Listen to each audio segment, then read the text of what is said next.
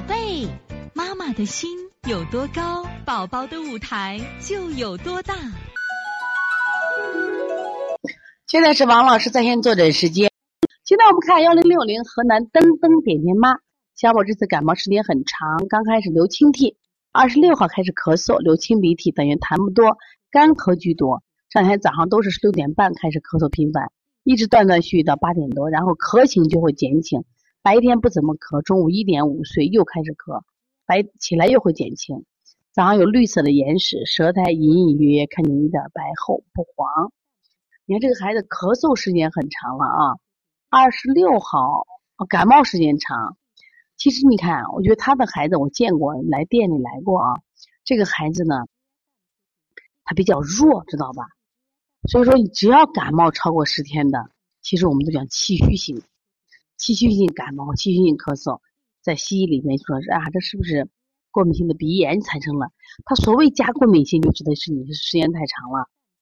所以这个小孩六点多开始咳嗽，肺的宣发不好嘛，明白不？宣发不好，所以说我觉得你把这个拿肩颈、分推肩胛骨反复做，为什么要反复做呢？实际上我觉得背部这块肌肉啊，它气血只要畅通，气血畅通。然后呢，这就好很多。所以说，你一定要把这块给它揉到透热，每天揉到透热为止，宣发就好了啊。你可以弱的孩子可以补肺经嘛。然后呢，中午一点睡就睡着就开始咳，起来就会轻。那睡着咳的话，因为他有鼻涕啊，那你考虑是不是鼻后滴漏呢？鼻后滴漏你要考虑一下啊。说中午一点睡又开始咳，那如果你因为我看不到舌苔嘛。